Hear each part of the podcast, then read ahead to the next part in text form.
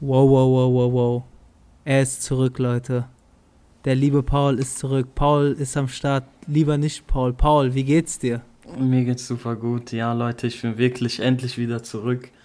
Ich muss mich entschuldigen, dass ich so lange abwesend war. Ich hatte ein paar persönliche Probleme beziehungsweise persönliche Gründe, warum ich nicht äh, mit dem Virus aufnehmen konnte, aber ich bin wieder zurück und heißer denn je. Wird es äh, das beste Comeback in Podcast History? Ich hoffe doch, ich hoffe doch. Also ich muss ehrlich sein, ich habe jetzt die letzten Tage aufgrund dieser Sachen halt leider auch nicht so viel die NBA verfolgen können, aber ich bin doch ziemlich zuversichtlich, dass das äh, funktionieren wird. Ja, du bist ja das zweitgrößte Megamind in Offenbach. Ähm, Mm, ja, ja, stimmt, daher- stimmt. Nach David meinst du, oder? Genau, darauf wollte ich hinaus. Nee, aber kurz, äh, hast noch ein paar Worte für David? Ich meine, liebe Grüße nochmal, hat er doch super Ach so, gemacht, ja, oder? ey, wirklich. Ich habe schon privat mit ihm geschrieben, aber ich fand die Episode, die ihr gemacht habt, Hm. war wirklich äh, mega nice. Ich habe sie mir natürlich angehört und ähm, es war sau informativ verglichen zu, wenn du vielleicht mit mir Folgen aufnimmst. Aber ich muss echt sagen, es war super gute Arbeit. Und ich hoffe, dass wir, also ich glaube, den Zuhörern hat es auch ganz gut gefallen nach dem Feedback, was wir bekommen haben. Und ich hoffe einfach und denke auch in Zukunft wird der David vielleicht mehr oder weniger regelmäßig ab und zu hier auch vorbeischauen. Das hast du schön gesagt, mehr oder weniger regelmäßig ab und zu. Ja, Das- du weißt schon, was ich meine. Auf ich jeden glaube, Fall. ich weiß, was du meinst. Wir planen ja damit, dass der David Auf jeden Fall. auf jeden Fall regelmäßig hier vorbeischauen wird. Ja, letztendlich, die Folge war ja dann doch sehr lang, zwei Stunden. Ähm, Ja. War gar nicht so geplant. Auch in der Vorbesprechung mit David habe ich gesagt zu ihm, ich gehe mal aus, ich gehe mal davon aus, die Folge wird um die ähm, irgendwie so 80 bis 90 Minuten dauern. Aber hast ja gesehen, ging dann deutlich länger. Aber ich fand so als Jahresabschluss dann doch auch cool und wir hatten wirklich auch gutes Gespräch, aber denke ich, äh, hat sehr Spaß gemacht und ja, an dieser Stelle nochmal liebe Grüße. Und äh, damit auch herzlich willkommen zu der elften Folge vom äh, Court Life Podcast, eurem NBA Talk auf jeglicher Podcast-Plattform.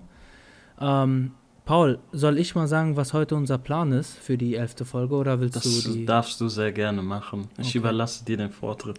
Also, ähm, der Plan für heute ist so, dass wir, wir quatschen über ein paar Teams. Ähm, vor allem, wir haben uns da ein paar ausgepickt, das, also rausgesucht. Das wären da einmal die Houston Rock- Ausgepickt. Ich denke, es ist nicht falsch, oder? Es ist halt nur so Ist richtig, ding- ja, ja. ding- dinglich, wie heißt es? Denglich, genau. Ähm, ja, die Houston Rockets, die Sacramento Kings, die Indiana, äh, also die Indiana Pacers und dann noch ähm, eventuell, kommt drauf an, wie uns das Gespräch und die Zeit dann äh, trägt, äh, vielleicht noch ein, zwei mehr Teams. Und dann hast du noch, Paul, beziehungsweise haben wir dann eine neue Rubrik, Game, nennt es wie ihr es wollt, äh, vorbereitet, beziehungsweise du hast es vorbereitet für mich. Und ja, ich übernimm mal du ab jetzt und erklär mal ein bisschen schon mal im Voraus. Ja, also wir haben noch eine neue, ein neues Format, ein neues Spielformat äh, uns ausgedacht und zwar Facts oder Quatsch mit Soße. Da geht es darum, die NBA ist ja jetzt, äh, hat ja frisch an, angefangen, die Seasons, sind erst wenige Spiele gespielt worden und deshalb gibt es natürlich viele Statistiken, die mega schockierend sind, wenn man die jetzt sieht, die sich wahrscheinlich auch, wenn man eine größere Sample Size hat, am Ende der Saison natürlich legen werden. Aber es gibt im Moment sehr viele verrückte Statistiken, die einfach ungewohnt sind zu sehen. Und ich habe mir da drei beziehungsweise vier rausgesucht, die ich dem Vios vorstellen werde. Und ich werde es ihm dann irgendwie so die Frage stellen, der und der Spieler hat zwölf Fouls äh, gemacht innerhalb von zehn Minuten oder irgendwie sowas. Ihr versteht schon, was ich meine. Irgendeine verrückte Statistik und Vios muss dann erraten bzw. wissen, ist es, sind das wirklich Facts, die ich da spitte? Oder ist es einfach nur Quatsch mit Soße, die ich mir ausgedacht habe? Das sind halt ganz viele Statistiken wie, keine Ahnung, dass irgendein mega krasser Dreierschütze nur 2% seiner Dreier trifft oder so, sowas halt. Also ich stelle es jetzt übertrieben dar, aber ich denke, man versteht schon, was damit gemeint ist. Ja, ich denke, das hast du auch äh, gut erklärt. Ich denke, später wird es dann wahrscheinlich noch deutlicher. Und ähm, ach ja, an dieser Stelle nochmal, auch wenn es irgendwie nicht ganz reinpasse, frohes neues Jahr natürlich. Oh Ähm, ja, ja, ja, ja. Frohes Neues, liebe Leute. Ja. Ich hoffe, ihr seid gut reingerutscht, aber ich hoffe auch, ihr seid nicht ausgerutscht. Und es ist schon krass, wenn man überlegt, dass wir uns das, dass wir uns das letzte Mal vor einem Jahr gehört haben. Das ist echt unglaublich so im letzten lange Jahr. her, ne? Ja. Ja, nee, aber apropos ähm, so Silvester und so, ich meine, dieses Jahr war es ja ein bisschen anders als die vorherigen Jahre, würde ich mal sagen, auch so natürlich Corona-bedingt. Ähm, wie war es denn bei dir? Warst du, sag ich mal, mehr familiär oder warst du dann trotzdem ein bisschen Ja. so wild unterwegs? Nee, ich war absolut nicht wild unterwegs. Wir haben einfach zu Hause Fondue gemacht mit der ganzen Familie.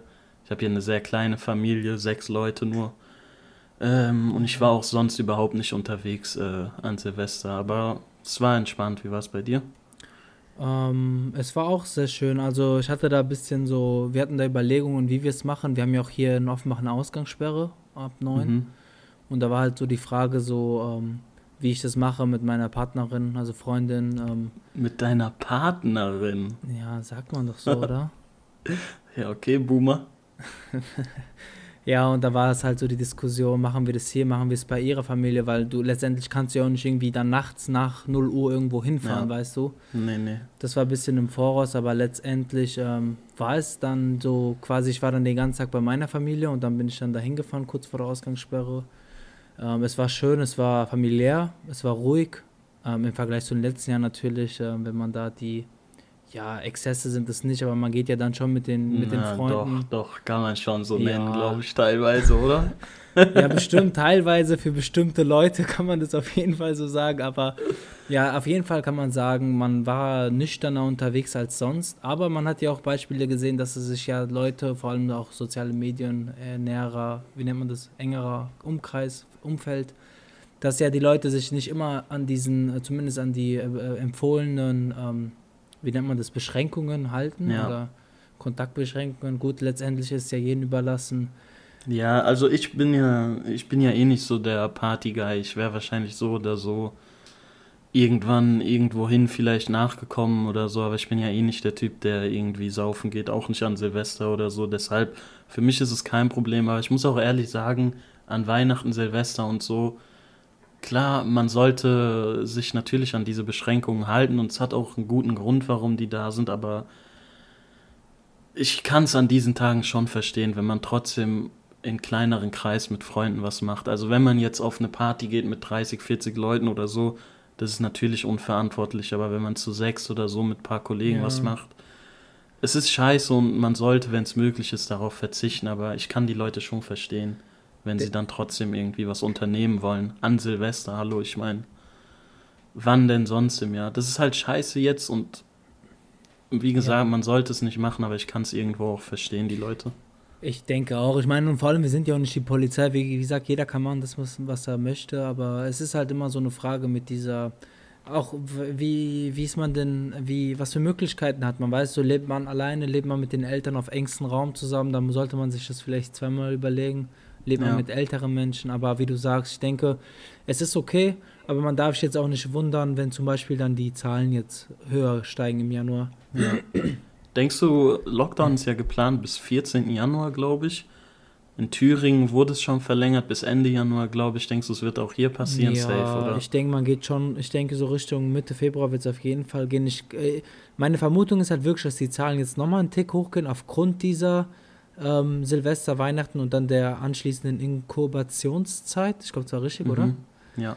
Und, ja, ich ähm, weiß gar nicht, ob es so krass hochgehen wird, aber ich glaube auf jeden Fall, es wird nicht runtergehen. Es wird auf jeden Fall gleich bleiben, denke ich mal, auf dem Niveau.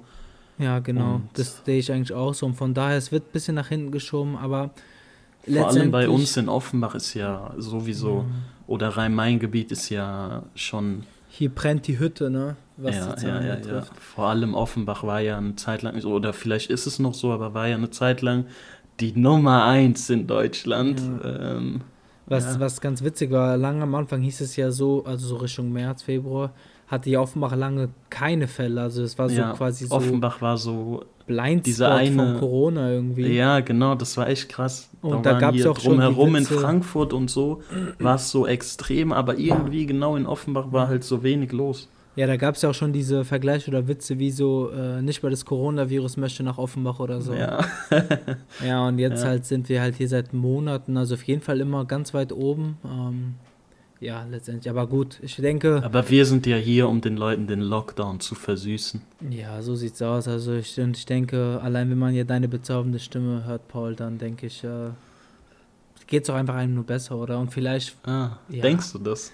Ich denke schon, die Leute haben sich einfach gefreut, sich äh, auf dich oder beziehungsweise dich mal wieder zu hören nach, nach deiner Abstinenz und Ja, das ist doch schön. ja, ich Da freue ich mich natürlich auch.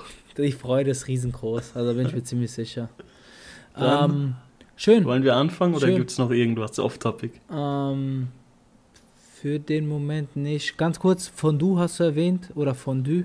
Ist das Fondue, mit ja. Käse oder mit Schokolade oder geht beides überbacken, über, überschmolzen? Nee, Fondue ist mit Fleisch. Also soweit ich weiß, Fondue. So. Hast du so einen Topf oder so eine ist keine Ahnung, irgendeinen. Behälter halt. Nee, nee, Raclette ist mit Käse. Raclette hast du diese, Ach so. hast du so einen Grill oder so ein, keine Ahnung, so ein Ding halt Ja, in ja, der Mitte genau, und so jeder eine hat diese Maschine. Pfännchen, Ja. wo du Käse reinmachst und Fondue hast du so einen Topf, wo halt Öl oder irgendwie, ich weiß nicht, Öl oder Fett Okay. oder keine Ahnung was drin ist. Okay. Und äh, jeder hat so einen Spieß, wo er irgendwie Fleisch oder Brot Ja, oder was ja, weiß genau, genau, ich, aber da ach drin so. halt. Äh, wahrscheinlich stammt daher dann. Es gibt aber es gibt aber auch Käsefondue und es gibt Und auch Schokofondue. Schokofondue. Also ja, wahrscheinlich ist es halt, heißt Fondue irgendwie immer dieses mit, mit Spieß irgendwas in irgendwas Ja, rein. es, genau, es gibt, da gibt es verschiedene Sachen. Aber Okay. normales Fondue ist, glaube ich, einfach, du hast irgendeinen fetten Behälter mit Öl oder Fett und Hm. ja, da drin badest du dich dann und reibst es in deine Haare rein. So ist das Okay. klassische Fondue. Verstehe. Ja, du, du bist ja auch irgendwie so Viertelfranzose oder so, oder? Von Ja, daher. ja, ganz genau. Ja, okay, herrlich. Alles klar, dann ähm, gehen wir rüber. Gehen wir rüber, ja. Und ähm, ja, Paul, also warum haben wir uns denn die Teams rausgesucht? Ich weiß nicht, ich fand vor allem, vielleicht fangen wir Du mal hast mit, die Teams rausgeholt, nicht wir. Ja. Also ich muss wirklich sagen, liebe Leute, ich habe aus demselben Grund, warum, ich möchte da jetzt nicht näher drauf eingehen, aber warum ich mit Vios nicht aufgenommen habe, habe ich auch nicht den Nerv oder irgendwie, ja, ich habe einfach wenig die NBA verfolgt. Klar, das Wichtigste hat man mitbekommen. Ich habe auch ein, zwei Spiele geguckt, vor allem um Weihnachten rum, aber ich habe jetzt auf keinen Fall wieder Vios jedes einzelne Spiel äh, gesehen und so weiter. Deshalb ist der Vios hier der absolute Experte in der Folge. Ja, gut, äh, jedes einzelne Spiel habe ich jetzt auch nicht geschafft von den ganzen, äh, wie viel waren es vielleicht um die 80 Spiele bestimmt, das habe ich natürlich auch nicht geschafft. Ah, du hast schon extrem viele Spiele geguckt, ja, oder? Ja, ich war gut dabei, ähm, keine Frage. Hab auch jetzt, also seit der letzten Folge mit David, habe ich auch nochmal ordentlich weitergeschaut. Ähm, und warum? Also ich, äh, wann war das? Vorgestern oder gestern war ja das Spiel Houston Rockets gegen Sacramento Kings. Mhm. Das war ja so, glaube ich, das zweite oder dritte Spiel vor den Rockets, was ich gesehen habe, und von den Kings war es das zweite. Und ähm, abgesehen von den Records, ich meine, die sind ja recht überschaulich. Die Kings sind 3-3 und die Houston Rockets sind 2-2. Ja. Ähm, Geht es mir einfach darum, dass ich finde, diese Teams haben zumindest aufgezeigt, wenn wir es vergleichen zu unserer, ähm, wie nennt man das, was wir davor gemacht haben, diese ähm, Vorschau, hatten wir ja die zum Beispiel, die Kings hatten wir ja weiter oben, also unten in Richtung, Weiter unten. ja, Richtung 15 und die Houston Rockets hatten wir ja auch außerhalb den Play-Ins sogar. Die Kings hatten wir auf dem 14, glaube ich. Thunder war 15. oder? Ja, oder die Spurs hatten wir auf 14, ich weiß nicht mehr. Auf jeden Fall hatten wir die Kings auf, also können wir, kann ich nachschauen, ob ich runtergeschrieben habe, ich glaube 13 hatten wir die Kings. Auf jeden Fall sehr weit unten, Ja. ja. und es geht mir einfach nur darum, dass äh, es zeigt sich einfach, dass ich finde, zum Beispiel, ich finde, was man sieht, ist sehr äh, vielversprechend. Und Was sieht man denn? ja, also zum Beispiel bleiben wir ja bei den Rockets, ja. Bei den Bei den Rockets, Rockets oder Kings jetzt?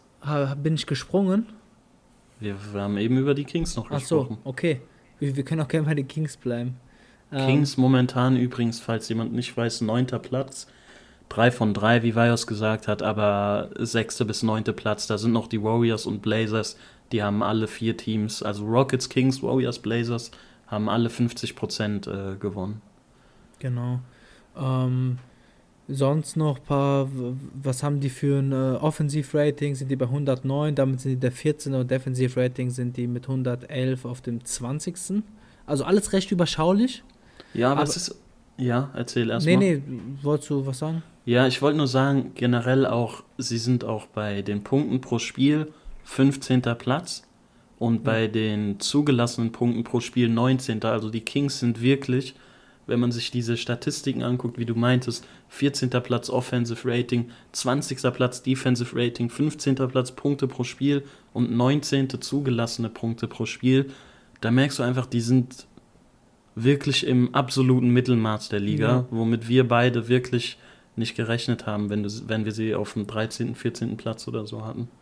Genau, das, das, das äh, suggeriert es halt. Die sind halt so Mittelmaß, wie du sagtest, aber Mittelmaß ist nicht schlecht. Und ähm, ich finde, das Team wirkt irgendwie ähm, richtig gut. Also es macht Spaß, vor allem die Kings zuzugucken. Und ich denke, das hat man nicht so oft in der Vergangenheit gesagt, dass Kings Basketball Spaß macht. Ähm, da, dadurch, das kommt daher durch diese Mischung von, also Darren Fox ist ja wirklich ein überragender Spieler, wurde schon viel zu ihm gesagt. Ähm, es ist auch sehr gut in die Saison gestartet, ähm, was vor allem sein, ähm, er spielt um die 35 Minuten, äh, scoret 21 Punkte, seine Effizienz ist auch ähm, stabil. Sein Dreier ist noch immer noch nicht gefunden mit 28 Prozent, Ja. aber Darren Fox macht Spaß zuzugucken. das ist Ähm, auch so sein größter, der größte Makel, den er hatte eigentlich, der Dreier, oder? Weil 28% Dreier ist schon. Letztes Jahr hat er auch irgendwie 29 gehabt. Ich glaube, die Saison davor, habe ich gesehen, war er eigentlich ganz gut. Irgendwas 36% oder so. Mhm. Aber jetzt diese und letzte Saison wirklich unter 30% ist ja schon sehr schwach eigentlich. Es ist sehr schwach, aber für die Saison zumindest kann man sagen, der, die Spiele sind noch weniger, die gespielt wurden. Ja. Ähm, aber sonst Assists ist er bei 6,2. Ähm, er stiehlt 1,7 Bälle, Block, er macht einen Block pro Spiel. Klar, wie gesagt, ähm, alles noch anfangs der Zeit, kleine Sample Size, aber er macht Spaß zuzugucken und ich denke, das ist auch irgendwie der Schritt, den man von Darren Fox erwartet, dass er nochmal einen Schritt weitermacht und vielleicht kommt es auch dann, dass er den Dreier dann besser treffen sollte oder muss sogar dann, ne? Und, ja, muss ähm, er auf jeden Fall. ja, gut, 28 ist auf jeden Fall viel zu wenig. Weil ich meine, wenn er muss schon so Richtung 36 Prozent eigentlich gucken, Ja. dass er so Liga-Durchschnitt ist. als Guard musst du auf jeden Fall, ja, wenn du als Guard ein guter Point Guard sein musst, dann musst du deine 35 Punkte pro Spiel, äh, 35 Prozent Dreier machen. Auf jeden Fall, auch wenn er, er ist ja einer der schnellsten Spieler oder er war eine Zeit lang sogar der schnellste, hat man immer gesagt. Ja.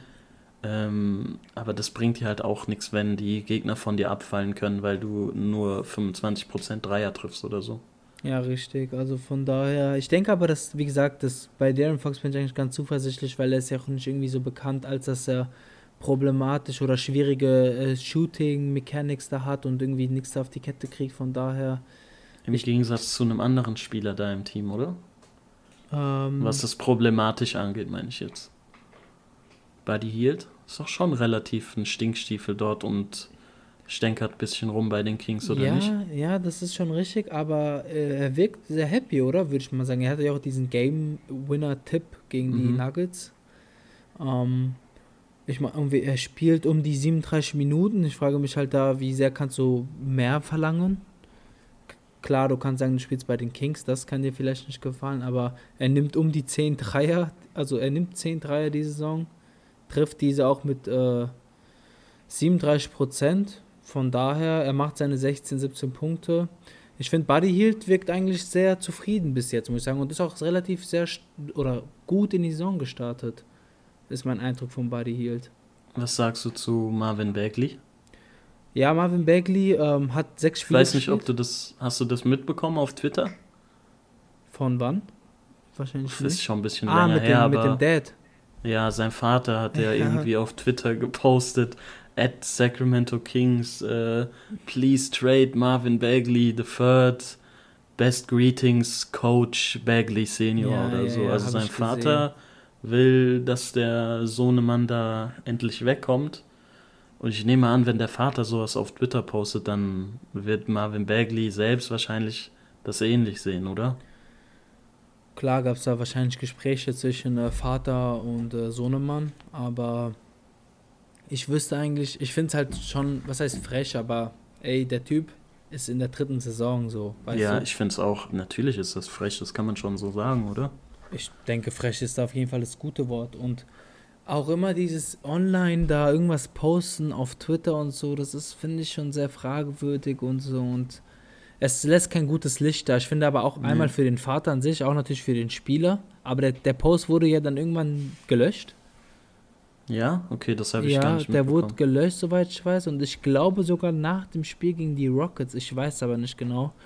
Aber hey, Marvin Bagley hat alle sechs Spiele gespielt, spielt um 25 Minuten rum. Oder genau ja, 25 aber Marvin Minuten rum. Bagley ist ja jetzt auch nicht so der mega starke Spieler, dass er irgendwie da Ja. so krass zu Ja. reden hat, oder? Ich meine, er macht 12 Punkte pro Spiel, 8 Rebounds, klar, das ist ordentlich, er ist im dritten Jahr, aber es ist jetzt nicht so, als ob er da der Macher ist in Sacramento und als ob das sein Team wäre und er da groß Reden schwingen darf, dass das Team so schlecht ist, oder? Ich sehe es eigentlich genauso. Es kann halt sein, dass der Vater vielleicht entweder ein paar Whiskygläser zu viel genügt hat oder so an Silvester, Weihnachten rum. Aber nee, klar, also es ist irgendwie, man möchte es vielleicht vergleichen. Ich sag mal, also Vergleich ist vielleicht das falsche Wort, aber man weiß ja noch, DeMarcus Cousins bei den Kings, der wollte ja, auch ich irgendwie wusste, raus dass du so. jetzt mit Cousins kommst. Aber es ist halt nicht vergleichbar, weil Cousins war halt, wie du es meintest, er war dieser, der Mann, der The Man, weißt du, der alles gemacht hat.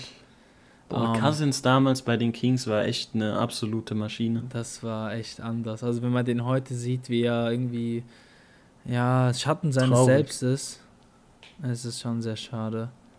Aber ey, Marvin Bagley ist ein guter Spieler. Also er, ist, er sieht sehr gut aus. Er ist so groß, er hat so breite Schultern, er ist so trotzdem irgendwie leichtfüßig, kann verteidigen, ist auch eine Präsenz. Ähm, wobei seine, seine Blocknummern das irgendwie halt nicht zeigen, aber es muss ja nicht immer ähm, die, die Stats sein, die das überzeugen. Es reicht auch der, der Eye-Test. Und ich finde, er hat, man merkt, er hat offensiv schon ein paar Sachen auf Petto. Also er kann sich gut in der Zone bewegen, aufposten, arbeitet dran, bewegt er sich gut. Er hat so einen Hookshot, er, er kann aber auch schießen. Ähm, nimmt, erlaubt sich zwei Dreier pro Spiel, trifft sie momentan mit 30%. Klar, das ist äh, nicht die Creme de la Creme, aber es ist, es zeigt, dass da Potenzial ist, dass er eventuell irgendwann mal den Dreier vielleicht konstant treffen kann bei Liganiveau. Und äh, von daher bin ich eigentlich sehr zufrieden von Marvin Bagley bis jetzt. Und ich finde, er sieht auch sehr gut aus in diesem ganzen Konstrukt. Sind ja, sind, ja, wie bitte? Ich wollte sagen, hast du schon eine Möglichkeit, den zu sehen, irgendwie diese Saison? Nee, ich habe noch gar kein Spiel von Okay. den Kings Mhm. gesehen. Mhm. Ich wollte gerade sagen, sind ja auch, bis sie jetzt auf die äh, Rockets getroffen haben, sind sie eigentlich gut in die Saison gestartet mit äh, 3 zu 1. Mhm. Und sie haben zweimal die Nuggets geschlagen, was Ja. schon ziemlich beeindruckend ist, womit man auf keinen Fall gerechnet hätte. Nee, richtig. Also man hätte nicht vor der Saison damit gerechnet. Klar, man kann jetzt sagen, die Nuggets stehen ja, glaube ich, auf dem letzten Platz im Westen momentan mit Mhm. 1-4 oder 1-5. Ähm, man kann sagen, ja, die Kings haben sie nur besiegt, weil die Nuggets halt gerade nicht drauf sind. Aber in der NBA musst du halt trotzdem so diese Spiele gewinnen erstmal. Es gibt selten was geschenkt. Ähm, von daher, wie du sagst, klar. Und falls du dich erinnerst, wir haben gesagt, Luke Walton, oder ich habe es zumindest gesagt, Luke Walton ist vielleicht der erste Kandidat, der rausfliegt. Ähm, momentan sieht er mir das relativ fest aus, aber klar, man muss sehen, wo die Reise für die Kings hingeht. Ich denke, Play-in-Tournament aber sollte auf jeden Fall äh, attack also was ist attackierbar sein. Es, sie sollten diesen, diesen Platz da attackieren und auch den Push, finde ich, an, dazu machen. Ja, also ich will wieder darauf verweisen, die Teams haben gerade mal vier bis sechs Spiele oder so gespielt. Das ist Ja. natürlich keine Sample Size. Aber wenn es so weitergeht, dann auf jeden Fall. Aber ich meine, du hast im Westen auf dem letzten Platz hast du die Mavericks, äh, die Nuggets und die Memphis haben auch, also die Teams haben alle 2 zu 4. Ich sag mal so, die Teams werden auf jeden Fall noch besser werden und Ja, auch weiter nach definitiv. oben rutschen und dann wird es, Ja. glaube ich, doch schwieriger für die Kings, das zu halten. Aber momentan, neunter Platz, sieht gut aus. Ja. Aber was meintest du denn, was gefällt dir so an dem Team? Mir gefällt äh, quasi, wie die Kings, mit welcher Energie, aber auch mit welcher, ähm, mit welchem Spielplan die da spielen. Also im Sinne von, dass ähm, abgesehen, also ich finde, das Team hat einen guten Mix aus diesem Shooting, aber auch Inside Game. Und äh, letztendlich, wenn man die Bank betrachtet, ist, wirkt das Team nicht jetzt so dieses Elite, diese elitäre Tiefe, aber es ist tief. Also du hast Spieler von der Bank. Ich würde sagen, die ersten 10 bis 11 Spieler sind auf jeden Fall spielbar in der NBA. Also sei es ein Bielica, ein Glenn Robinson, der dritte, Corey Joseph oder auch ein Kyle Guy oder ähm, ja, kommt auch Sean Holmes, ja, Holmes, Hassan Whiteside, dein Lieblingsspieler. genau. Ähm, da, da sehe ich, da finde ich dieser, dieser Mix ist einfach gut. Und klar, die Sample Size ist nicht groß, aber auch ganz ehrlich, defensiv, klar, das äh, Net-Rating, das Defensive lässt es nicht irgendwie zu an. Ich fand die mit dem Auge nicht so schlecht. Aber Also- 20. Platz ist jetzt auch nicht wirklich schlecht.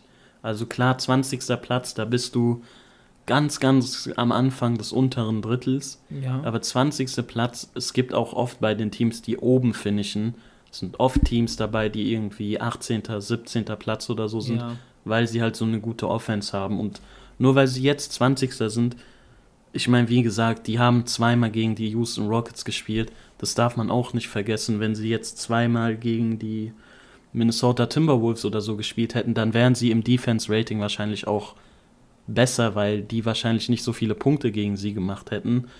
Deshalb ist es schwierig, da so viel äh, Wert jetzt drauf zu legen. Also deshalb kann ich mir vorstellen, dass es auf diesen 20. Platz würde ich mich nicht so nicht so Aber verkrampfen. meinst du damit, dass du siehst du mehr Upside? Beziehungsweise kannst du dir vorstellen, dass sie noch höher landen oder vielleicht sogar runterfallen? Ich meine, wenn du bedenkst, also ich weiß nicht, gegen wen haben die Kings noch Nee, gespielt? nee, ich Gegen- verstehe, was du meinst. Du sagst quasi, dass äh, die Teams waren halt, sag ich, offensiv ein bisschen besser, deswegen äh, haben die mehr äh, Punkte kassiert. Genau, also Defense Rating äh, setzt sich ja zusammen aus, wie viele Punkte zu, du zulässt pro 100 Possessions oder so, sage ich mal. Ja, Und genau. wenn du dann gegen offensiv so starke Teams spielst, wie die Rockets zweimal aus sechs spielen, dann wirst du natürlich ein schlechteres Rating haben. Aber Ja. wenn du es mal auf die komplette Season betrachtest, denke ich, haben sie jetzt offensiv äh, überdurchschnittliche Teams gehabt. Auch die Nuggets sind ja auch offensiv. Klar, momentan läuft es nicht so gut, aber verstehst du, was ich meine? ja, ich denke, wenn, wenn du den Durchschnitt der Liga betrachtest, dann wären sie jetzt besser als der 20. Platz. ja, Aber es ist also- alles Zukunftsmusik, das kannst du, wie gesagt, Ja. kann man sich ja jetzt noch nicht letztendlich, sein. wenn die irgendwo bei beiden Statistiken, also offensiv wie defensiv, irgendwo zwischen 10 und 20 landen, ist es, ist es ja eine, ist es ja relativ ausgeglichen, aber auch stabil. Also Ja, kann sich ja irgendwie nicht beschweren. Und das könnte zu so einem 10., 11., 8. Platz dann führen. Also kommt ja darauf an, natürlich, wie die anderen Mhm. immer abschließen, aber letztendlich deutet es einen Weg hin, finde ich, für die Kings. Und ähm, noch ganz kurz, vielleicht bevor wir weitergehen, zwei Spiele, also wir haben hier über Holmes ganz kurz den gerade angeschnitten. Ich finde, der ist so eine kleine Überraschung bis jetzt. Er wirkt richtig toll, er wirkt äh, sehr energisch, gibt dir diese Energie. Er ist ein guter Rebounder. Ähm, ich glaube, was macht er denn? Wie viel? Also er reboundet 13 Punkte und 9,3 Rebounds. Ja, also davon sind ja vier, also dreieinhalb Rebounds am offensiven Brett. Ähm, der gibt dir schon da einiges für dieses Kings-Teams, für dieses Kings-Team. Und dann hast du natürlich auch noch den Rookie, also dieser Tyrese Halliburton. Also der ist schon nice. Der ist schon nice. Also kann die sein- Rockets sind auch das Team, sorry, ich bin mir nicht ganz sicher, ob wir das, äh, bevor, als wir die Folge gemacht haben, bevor wir die Season besprochen haben, also ja, ja, ja. mit der Die Prediction. Vorschau. Ja, ich glaube, da haben wir auch erwähnt, dass die Kings eines der jüngsten Teams der Liga sind, oder? Ja, kann sehr. Ja, Weil die Kings haben Kings? viele so, ich glaube ja. Also die Namen, die du jetzt erwähnt hast, Halliburton, Holmes, Buddy Hield, die Aaron Fox und so, das sind alles noch, klar, das sind keine Rookies und keine, außer Halliburton, Ja, und keine Second-Year-Spieler oder so, aber das sind alles noch relativ junge Spieler, Anfang 20, Mitte 20 oder so, die sich auf jeden Fall auch noch entwickeln können. Deshalb kann man auf jeden Fall gespannt sein, was sich da tut. Ja, richtig. Und nochmal zu Halliburton. Also, wie gesagt, ich finde ihn sehr, sehr stark. Ähm, kann auch sein, dass die Kings mit ihm äh, vielleicht da so einen kleinen Glücksgriff haben und vielleicht entwickelt sich daraus was Schönes.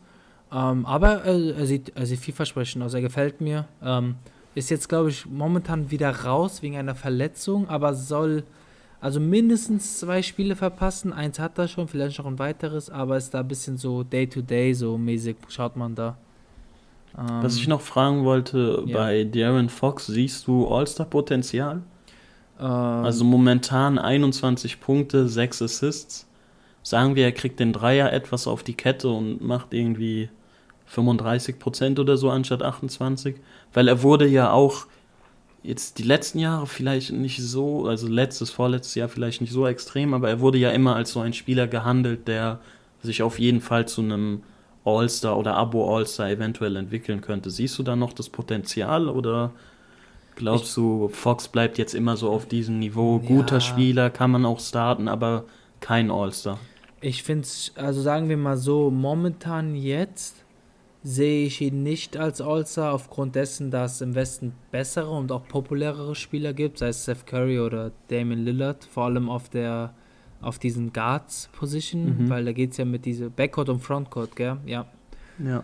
Ähm, aber ich meine, der Typ ist 23 Jahre alt. Curry und Lillard sind schon in den 30ern und alle und viele Guten, die mal gewählt werden, sind ja auch Richtung oben. Das heißt, Zuku äh, in, der, in der Zukunft kann man da auf jeden Fall davon ausgehen, dass er All-Star wird und auch vielleicht da mehrere Jahre hintereinander wird. Ich sehe ihn jetzt nicht als zehnfachen All-Star, aber ich sehe ihn so als vielleicht vierfachen, dreifachen Okay. bis vierfachen All-Star, sehe ich ihn da schon. Gut, und dasselbe kann man eigentlich auch für Hield vielleicht erwarten, oder? Ja, wobei Hield ist halt schon 28. Ja, okay. Und ähm, ich weiß halt nicht, ob man einen Spieler wie Hield im All-Star-Game haben möchte. So. Also so im Sinne von, ist ein All-Star? Ich weiß nicht, er ist irgendwie so nicht dieser Spieler für ein All-Star-Game. Auch so letztendlich, er ist halt so einer, der kann beim Dreier-Contest mal mitmachen und so, alles super nett, aber als Okay. All-Star, vor allem wenn Ja, ich ja, überlege, der ich ist versteh schon. 28, hm, großes Fragezeichen, sagen wir es mal so rum. Aber auf der anderen Seite ist er kein schlechter Spieler, also er ist ein sehr, sehr guter Spieler sogar. Ähm, von daher, aber All-Star, klar, das ist immer eine andere Frage. Ja, Gehen wir rüber zu den Rockets? können wir gerne machen. Gut, äh, was, achso, ganz kurz noch bei den Kings, eine Sache. Ähm, die sind ja auch bei der Pace, also beim, bei der, beim Tempo mit der Geschwindigkeit, mit denen sie spielen, auf dem 20. Platz. Mhm. Und Was ich mich sehe- aber. Ja, erzähl. Ich wollte nur sagen, ich sehe Potenzial, dass sie schneller spielen können mit diesen ja, Spielern, das wollte die ich auch gerade sagen, weil sie haben wirklich eigentlich so ein junges, energisches Team, wie du meintest. Und was auch krass ist bei den äh, Kings, sie sind irgendwie vorletzter oder vorvorletzter, äh, was die Dreier angeht. Also sie nehmen sehr, sehr wenige Dreier. Und ich Ja. kann mir da vorstellen, dass sie vielleicht so ein mega schnelles ähm, Fastbreak-Team werden. Und dass sich da, wie du meintest, noch was tut mit Darren Fox. Irgendjemand holt den Rebound, dann geht's schnell nach vorne, Zug zum Korb und wieder zurück. Genau, und auch da, wenn man ja schneller spielt, hat man ja auch schneller, offenere Dreier, die eventuell dann von Buddy Hield oder auch ähm, Harrison Barnes oder auch ein Corey Joseph, äh, wer auch immer, dann äh, Bielica eventuell dann ausgenutzt werden könnte. Also sehe ich da Potenzial und könnte auch vielleicht die Kings dann auf ein anderes äh, Niveau heben, also jetzt kein signifikant höheres, aber es könnte die dadurch vielleicht diesen Push geben. Klar, man muss dann immer wissen, wie sehr belastet ist die Spieler, wie sehr muss man dann durchrotieren, wie sehr leidet die Defense darunter. Aber ich denke so, dass, das habe ich gesehen, wo ich mir dachte, oh, 20. Kings bei Pace, das sehe ich eigentlich nicht so. Und ich denke, dass wirklich allein wegen De'Aaron Fox ist da Potenzial, da noch um schneller zu spielen. Alright, Houston Rockets. Ähm, Houston Rockets. Houston Rockets, bereits gesagt, 2-2. Ähm, haben ja dieses eine Spiel nicht gespielt wegen dieser Covid- äh, äh, Ja, Geschichte. gegen Thunder, glaube ich, Genau, oder? ganz zu Beginn der Saison. Ansonsten äh, Offensivrating 13. der Liga, Defensivrating 21. Und ähm, ja, hast du noch irgendwas so vorab zu sagen zu den Kings, äh, zu den Rockets, Entschuldigung? Ich finde es bei den Rockets einfach krass, oder es geht nicht unbedingt um die Rockets, aber James Harden, Alter, der Typ ist gefühlt noch am Abend, bevor die Season beginnt, in irgendeinem Stripclub und äh, macht Party und was weiß ich, bereitet sich nicht auf die Season vor und scheißt einfach drauf gefühlt und Ja. lebt sein Leben. Dann kommt er zurück und die Season beginnt und der Typ legt einfach 37 Punkte und 11 Assists auf, als wäre gar nichts gewesen, als hätte er die krasseste Offseason aller Zeiten gehabt und was weiß ich, er ist erster Platz, was die Efficiency angeht in der Liga. Ja. Dieser Typ ist einfach unglaublich, Junge. Lass den in seinen Stripclubs gehen, lass sie machen, was du willst. Solange er diese Stats hinlegt, kannst du da eigentlich wirklich nicht gegen ihn argumentieren. Nee, also sehe ich eigentlich genauso. Er hat jetzt in drei Spielen einen 37-Punkte-Schnitt. Ähm, der Typ, wie du sagtest, der kann halt wirklich die ganze Nacht feiern. Der würde glaube ich, immer noch diese Zahlen auflegen. Und ähm, Ja. das ist auch, was äh, viele Kollegen sagen, dass der Typ ist halt ein versprochener Playoff-Platz. So, weißt du, wenn du den hast, bist du halt wahrscheinlich eine Playoff-Mannschaft. Ähm, und von daher, um nochmal zu diesem ganzen Rockets-Team zu kommen, ich glaube tatsächlich, dass James Harden, aber auch die Rockets, da wirklich dieses Jahr vielleicht ein besonderes Team haben als in der Zukunft. Ähm, vor allem nach dieser ganzen Microball, Smallball-Geschichte. Hast du da mit Christian Wood wirklich einen so talentierten Big Man? Ich ja, glaube, ich wollte gerade sagen, Christian Wood, das ist wahrscheinlich der Top-Zugang der Offseason, oder? ja, vor allem, also für die Rockets ja, oder meinst du allgemein in der NBA? Ich meine generell, der beste Wechsel, sage ich mal. ja, also Der macht 24 Ja. Punkte und 11 Rebounds, Alter. Das ist wirklich, der Fit da ist einfach perfekt für ihn. Sehe ich eigentlich auch so. Und vor allem, die haben ihn ja richtig gut bekommen. Drei, Mil drei Jahre für Ja. 41 Millionen. Ähm, also der ist, der ist wirklich so talentiert. Du siehst ja auch in seinen, in seinen Shooting-Splits, also auch der Dreier fällt noch, noch bei 35%, aber für einen Big Man und er nimmt sich auch 5 Dreier oder 4,5 Dreier pro Spiel. Ähm, er trifft aus dem Feld sonst 62%, was ja, sag ich mal, die gewünschte Marke ist. Also über 60%, da redet man Mhm. ja davon, ist gut. Oder halt, um das abzurunden, sein, ähm, dieses, äh, äh, sein Effective Field Goal ist bei 60%. Das ist gut, das ist sehr gut sogar, weißt du? Das ist sehr gut, ja. Und ähm, da hast du jetzt eine Kombi, wo man vielleicht nicht daran gedacht hat, also auch als allgemeiner NBA-Fan, aber auch als James Harden, dass du jetzt mit James Harden und PJ, äh, PJ Tucker, mit Christian Wood, da eine wirklich starke Kombi hast, die dir eventuell auch wirklich vielleicht mal, ich sag jetzt nicht Conference Finals, das ist halt immer noch so ein bisschen schwierig vorzustellen, so in diesem Team, aber ich meine, es gibt dir schon mehr das Team, oder? Als vor allem im letzten Jahr, wo du Auf quasi von den Lakers rumgeschubst wurdest. Und wenn du vor der Season bedenkst, dass wir gesagt haben, ja, ja, 100% wird Harden da getradet, Ja. der beendet da die Season niemals, bist du dir da immer noch so sicher? Ähm, ja, also nein, ich bin mir nicht mehr so sicher. Ich denke immer noch, dass Harden sich vielleicht denkt, weil er auch halt so ein bisschen so ein Stinkstiefel ist, er sagt, ich will trotzdem da raus, ich bin die Diva. Aber klar, ich meine, wenn der sportliche Erfolg kommt, wenn es im Team rund läuft, dann fühlst du dich ja dann auch wieder besser.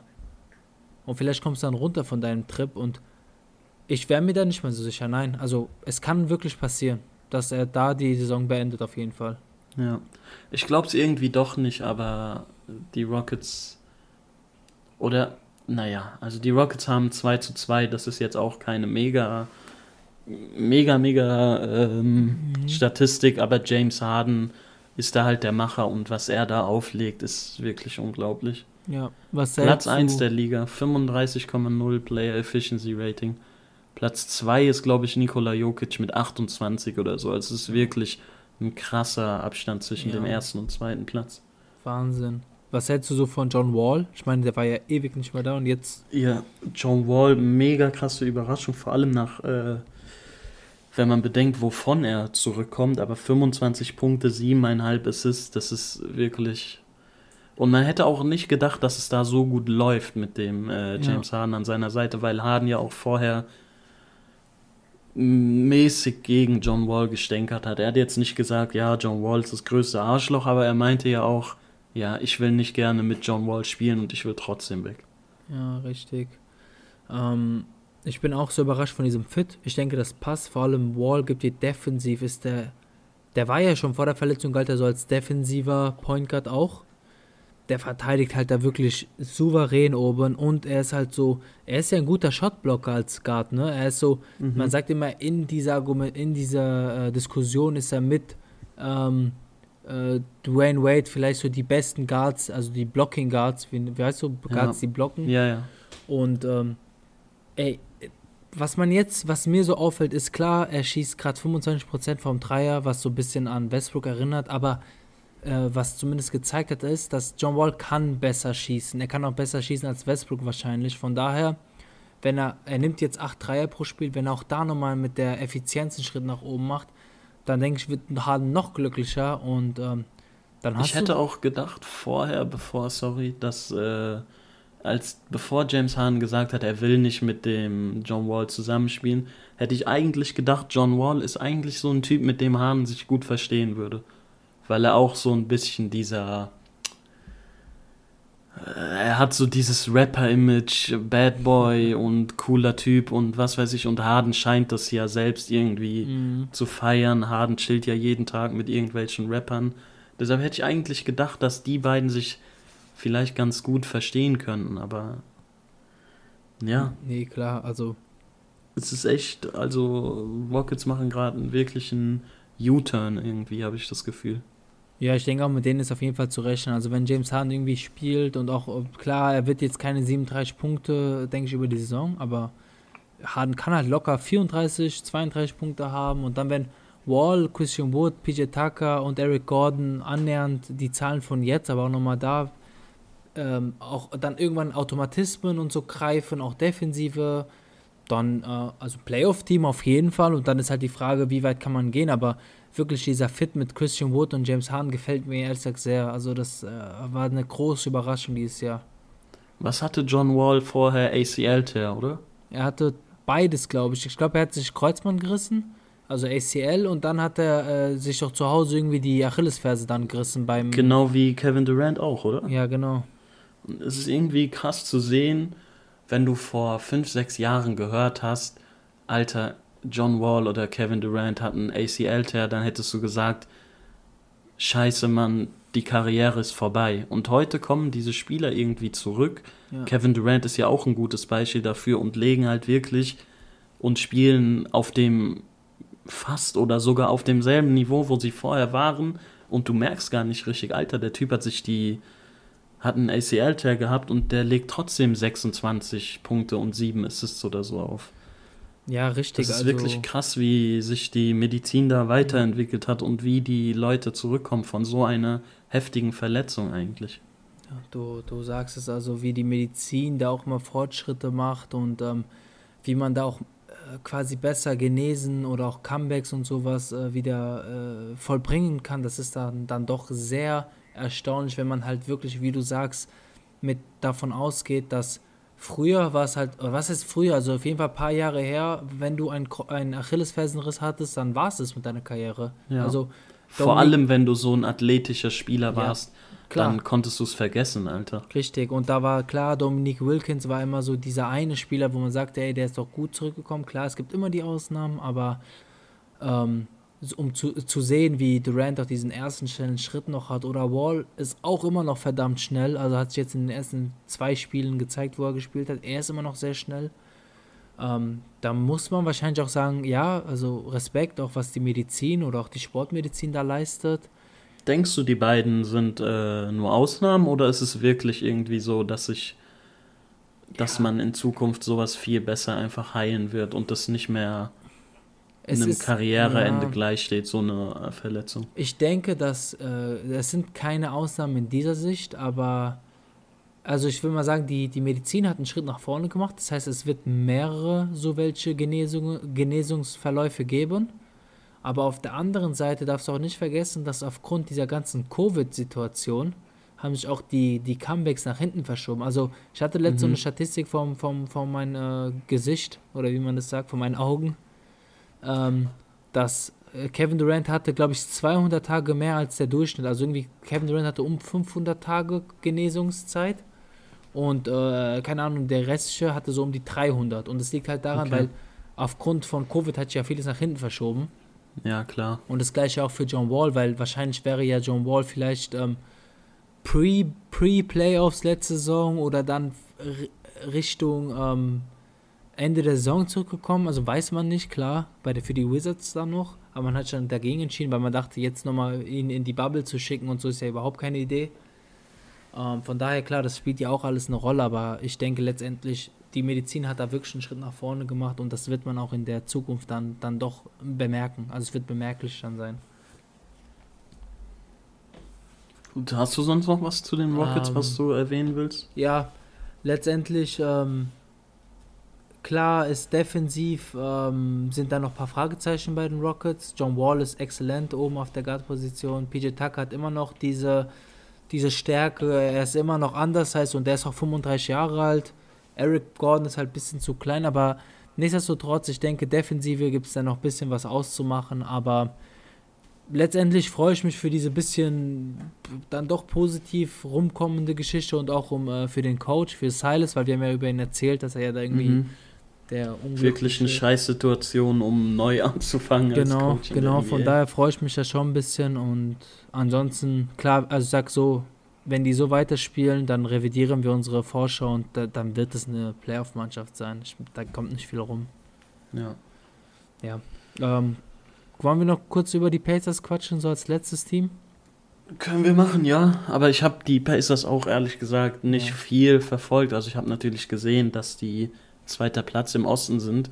Aber ich habe dir vor der Season auch gesagt, die Pacers sind ein krass unterschätztes Team Ja, und haben eigentlich einen sehr starken Roster. Ja, und ich bin auch ja direkt da reingetreten in das äh, Fettnäpfchen. Ähm, ja, also Pacers ist halt, also kann man, kann man den Case machen, dass die, die, die, die, also Indiana Pacers der kleinste Markt sind in der NBA, gefühlt einfach ja. Also, ey, Auf jeden Fall in den Top 5 sind sie auf jeden Fall dabei. ich würde sogar Top 3 sagen. Also Hornets, Pacers und vielleicht Timberwolves, weiß ich nicht. Milwaukee ist eigentlich auch ein mega kleiner Markt, nur das merkt man nicht die letzten Jahre, weil die halt ja nichts da Ja, haben. Also genau, Stand jetzt sind Bucks einer, also klar, äh, historisch und so, wie die Stadt ist, klar, einer der kleinsten, wenn nicht der, der kleinste Markt.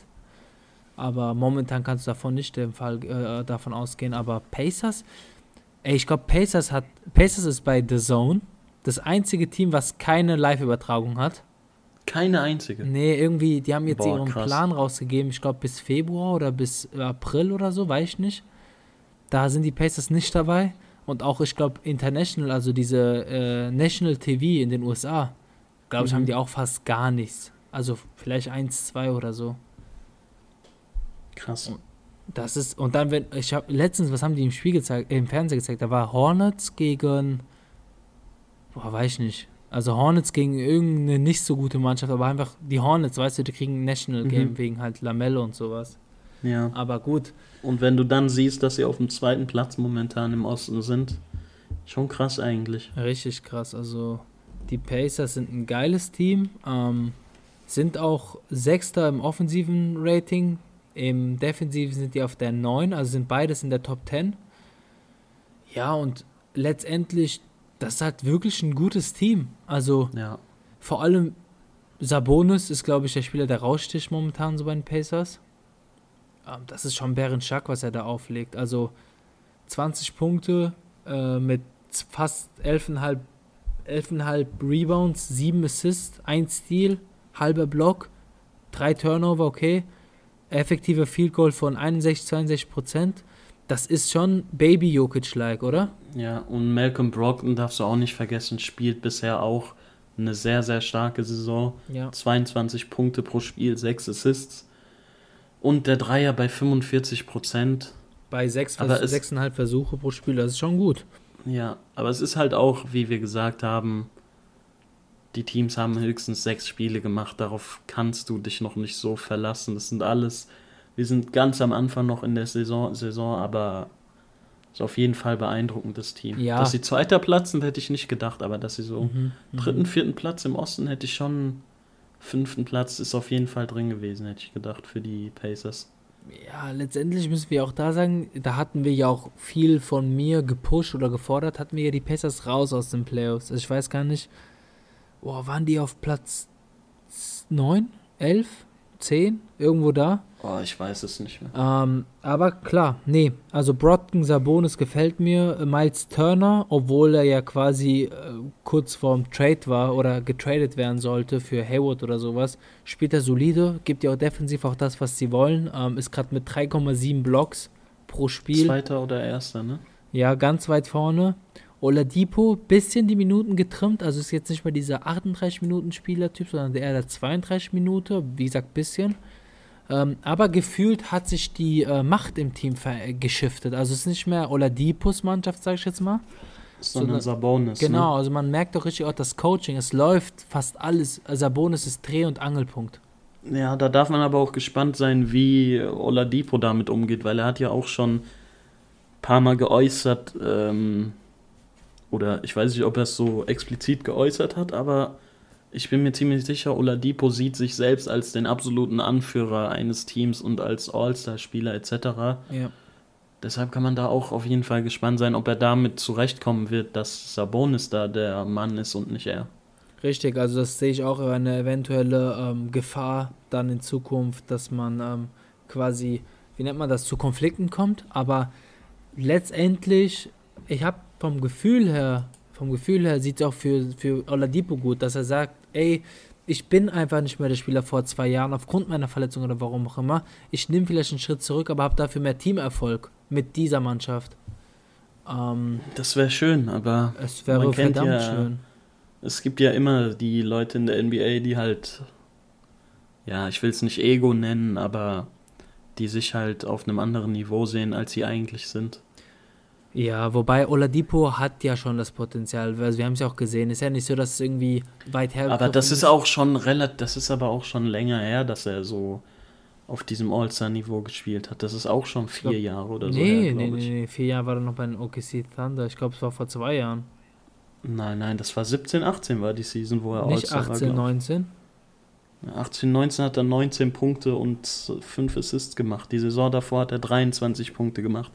Ich glaube, die Saison davor war es. Okay, gut. Aber auch wenn, ich meine, das war vor seinen Verletzungen etc. Und jetzt die letzten zwei Jahre hat er sich auch, okay, er hat auch kaum gespielt, aber hat er sich auch nicht so mit Ruhm bekleckert, dass er auf diesem Niveau weiter sein weiter All-Star-Niveau spielen wird. Aber das muss man halt auch sehen, wie ja, sich das die also Saison ich, jetzt entwickelt. also stimme ich eigentlich zu und genau deswegen finde ich, dass er mit 32 Minuten immer noch gut bedient ist und auch, ich meine, er kriegt seine Touches, er kriegt seine 20 Punkte, er, er, sein, sein äh, Shooting-Split ist ja auch momentan voll okay, also ist alles so, im, im, auf jeden Fall 35, äh, äh, sorry, 45% Dreier, 48% aus dem Feld, die Freiwürfe, okay, bisschen 78%, also was alles, alles im grünen Bereich, Mhm. würde ich sagen. Und von daher, die Pacers finde ich verdammt gut und ähm, defensiv auch sehr stark. Und ich denke, dass, ähm, äh, dass wir da auf jeden Fall eine sehr spannende Mannschaft haben. Und ich hoffe, dass sie da eventuell auch einen tieferen Run dieses Jahr mal machen und nicht dann irgendwie in der ersten Runde direkt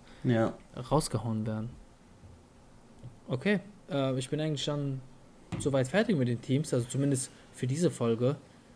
Ähm, wollen wir rübergehen zu unserer Game-Rubrik? Real Facts oder Quatsch mit Soße, meinst du? Genau, Facts oder Quatsch mit Soße. Facts oder Cap? Sagt uns, welchen Namen ihr besser findet. Ja, ist die Können wir gerne machen. Ja. Soll ich anfangen mit der ersten äh, Statistik? Ähm, klar, also wir machen es so, du, du, du sagst mir quasi, dann sag ich, ob das Facts ist oder Cap oder Quatsch mit Soße und danach reden wir ganz bisschen drüber und danach gehen wir weiter, oder? Ja, genau. Okay. Okay, alles klar, ich bin, äh, ich bin ganz Ohr. Okay, dann kommen wir zu meiner allerersten Statistik.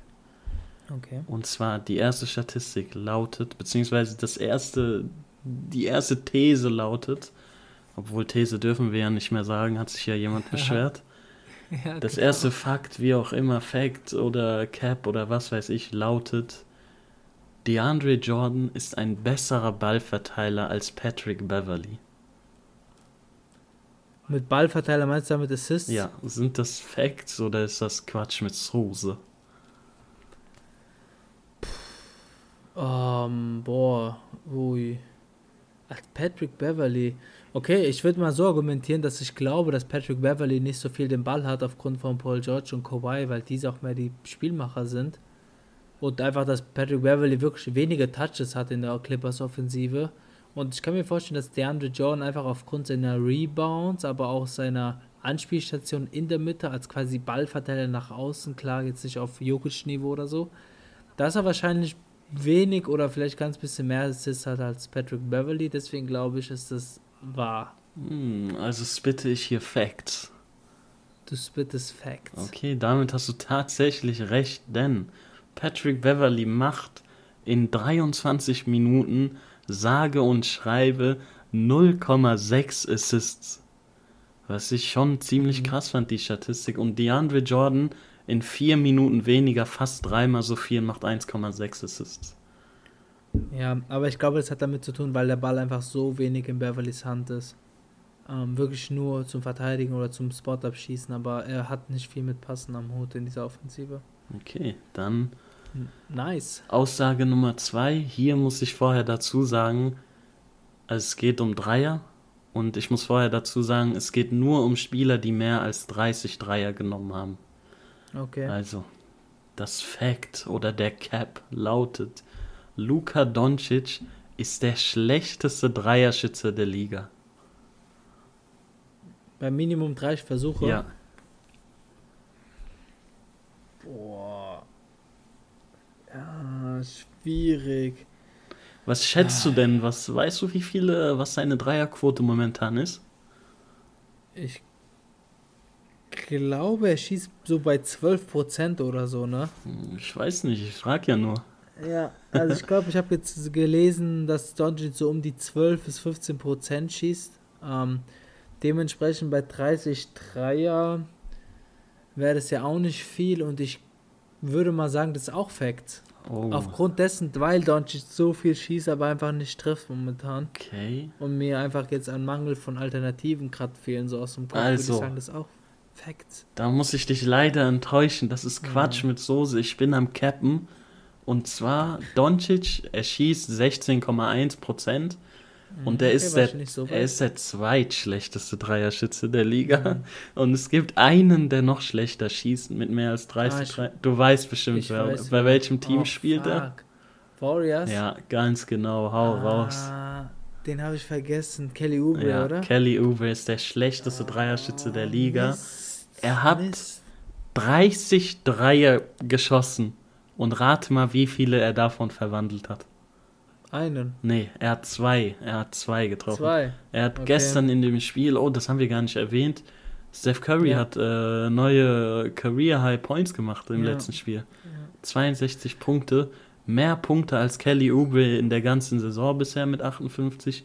Und Kelly Oubre Ja. ist tatsächlich mit 2 von 30 und ich glaube, das sind 6,6 Prozent der schlechteste Dreierschütze der Liga. Ah, Mist, ich habe ihn voll vergessen, weil sonst klar.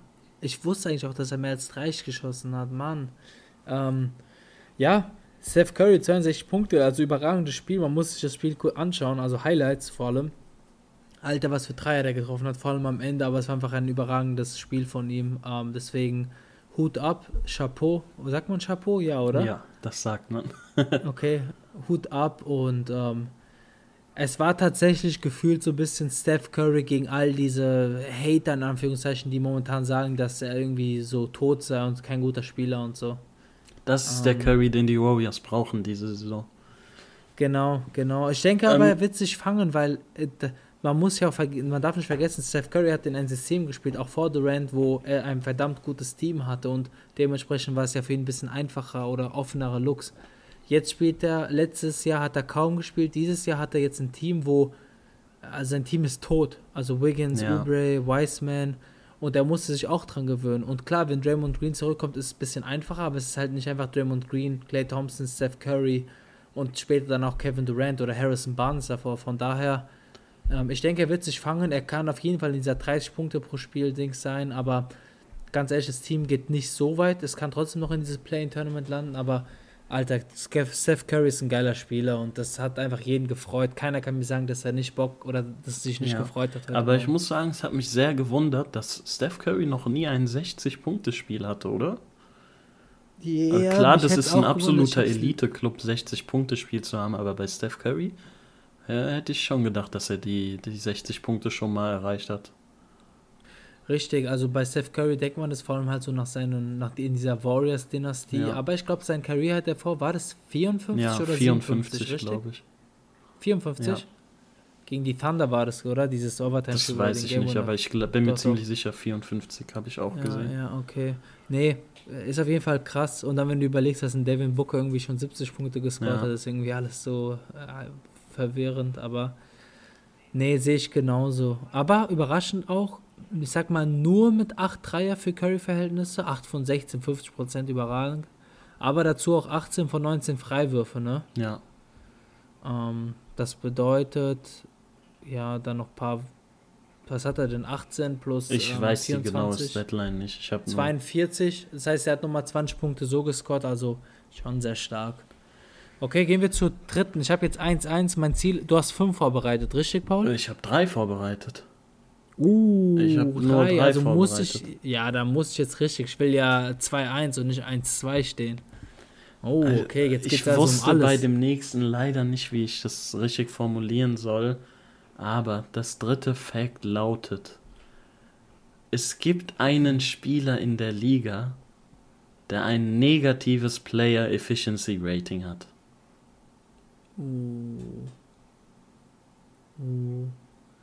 Ja, aber gut, das ist jetzt die Frage. Was ist jetzt die Frage? Ach so, soll ich quasi jetzt darauf antworten, ob es einen Spieler gibt oder willst du den Spieler hören? Du sollst sagen, ob es einen Spieler gibt. Uh, Mit der negatives äh, Player Effic äh, Efficiency Rating Ja. hat. Negatives, uiuiui. Gibt es irgendwie eine Minutengrenze oder ist es für alle Spieler in der NBA? Alle Spieler. Warte mal, äh, jetzt muss ich überlegen, wie äh, ein Effic Eff Efficiency Rating zustande kommt. Da werden ja ähm, mehrere Sachen zusammengerechnet, ne? Mhm. Die, die Frage ist, Der, der Durchschnitt ist auf jeden Fall immer 15. Der Liga-Durchschnitt. ist F ja, ja, ja.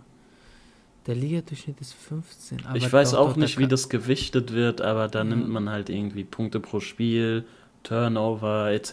Da nimmst du halt alles irgendwie in Ja, ja. Betracht und dadurch wird das irgendwie errechnet. Ich glaube aber, das ist, auf, das ist auf jeden Fall eine Statistik, wo man ja negativ landen kann, oder? Ja, also ich will mich jetzt nicht falsch legen, aber ich denke schon. Ähm, ich gehe mit ja. Also ich sage, das ist äh, Fact. Also es gibt einen Spieler, der negativ Okay. ist. Vielleicht sogar mehrere. Du hast recht, du hast recht, ich spitte Facts. Aber was mich extrem, extrem gewundert hat, als ich das gesehen habe, weil ich habe gedacht, du kannst nicht negativ gehen. Ich dachte 0,1 quasi ist das Schlechteste, was du Ja. beim Efficiency Rating haben kannst. Aber es gibt tatsächlich einen Spieler, der unter 0 ist.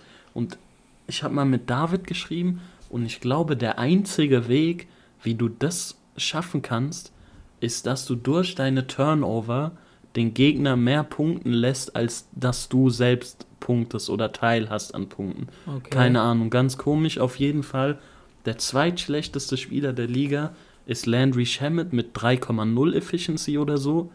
Und der Ja. schlechteste Spieler der Liga ist tatsächlich Killian Hayes mit minus 0,8 Player. Efficiency Rating.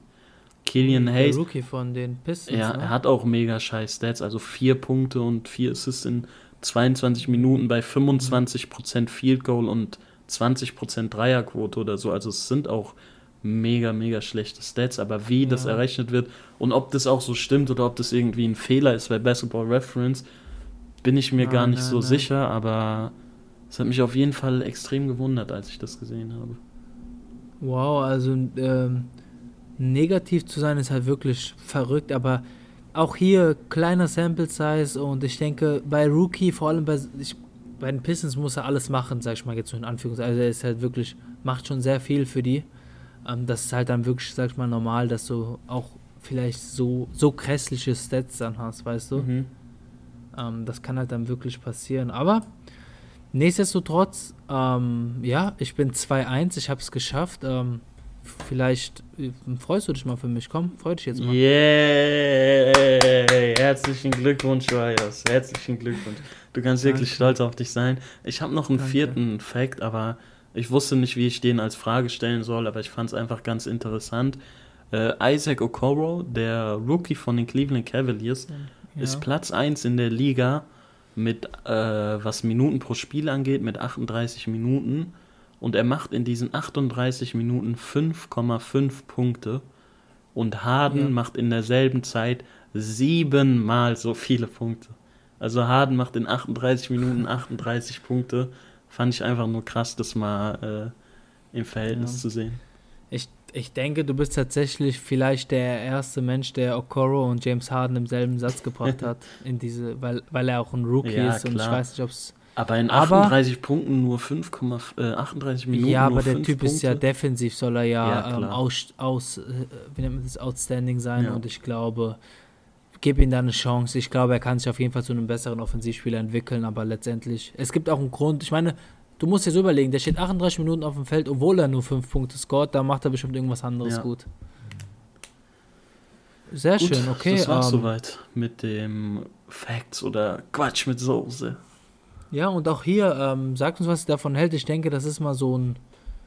Ähm, äh, ich finde es interessant, ich finde es so äh, ganz cool, auch irgendwie funny und unterhaltsam. Ähm, Vor allem jetzt zu jetzt Beginn so der. Saison geht's halt gut, aber wenn du irgendwie, wenn schon 40 Spiele gespielt sind, dann relativieren sich die Sta- was überlegen. Ja. Da muss halt die Frage Oder in der letzten Woche oder so kann man dann gucken. Ja, auch da muss einfach nur ein bisschen äh, mal schauen, aber da gibt es auch bestimmt Sachen, Ja. die du machen kannst. Nichtsdestotrotz, auch hier würden wir uns freuen, wenn wir ein Feedback dazu bekommen. Was hält ihr von Facts oder Cap mit Quatsch äh, oder Quatsch mit Soße? Ähm, sagt uns dazu, was ihr davon hält, kommentiert mit, äh, beziehungsweise gibt uns ein Feedback, kommentiert mit in den sozialen Medien. Und ansonsten, äh, Paul, was sind denn, was, was kann man jetzt noch sagen zum Schluss? Was kann man denn noch sagen? Was kann man denn sagen? Spielst du hier auf irgendetwas an? Nee, das war jetzt, ich habe gerade den Ball rüber gespielt, damit du jetzt das Outro einleitest mit unserer Social Media etc. Ähm, ist quasi- das nicht dein Job? Ja, eigentlich schon, aber ich mache ja jetzt auch die Intro in Okay, letzter Zeit also. gemacht und da du gefehlt hast, hast du Okay, eigentlich okay, was gut bei dir, oder? Also, liebe Leute, ich muss kurz in meinen, in meinen Podcaster-Film übergehen und fang gleich an. Okay, liebe Leute, das war's mit Folge 11 eures Lieblings-NBA-Podcast Court Life. Wie immer, mein Name ist nicht Paul. An meiner Seite habt ihr den wunderschönen NBA Megamind Wires gehört. Wir danken euch herzlich, dass ihr zugehört habt. Folgt uns überall auf den sozialen Medien. Ihr findet uns auf Twitter und auf Instagram. Natürlich unter Court Life Pod und Court Life Podcast. Sucht einfach nach Court Life Podcast. Ihr werdet uns da finden. Wir freuen uns über jede Bewertung etc. Und wir hoffen einfach, die Folge hat euch gefallen. Ja, ich denke, das hast du sehr gut gesagt, oder? Dankeschön. Ich habe mir viel Mühe gegeben. In diesem Sinne ist auch von mir alles gesagt. Wir hören uns die Tage. Ähm, pass auf dich auf und äh, bleibt gesund und macht's gut, liebe Leute. Danke fürs Zuhören. Macht's gut, liebe Leute. Ciao.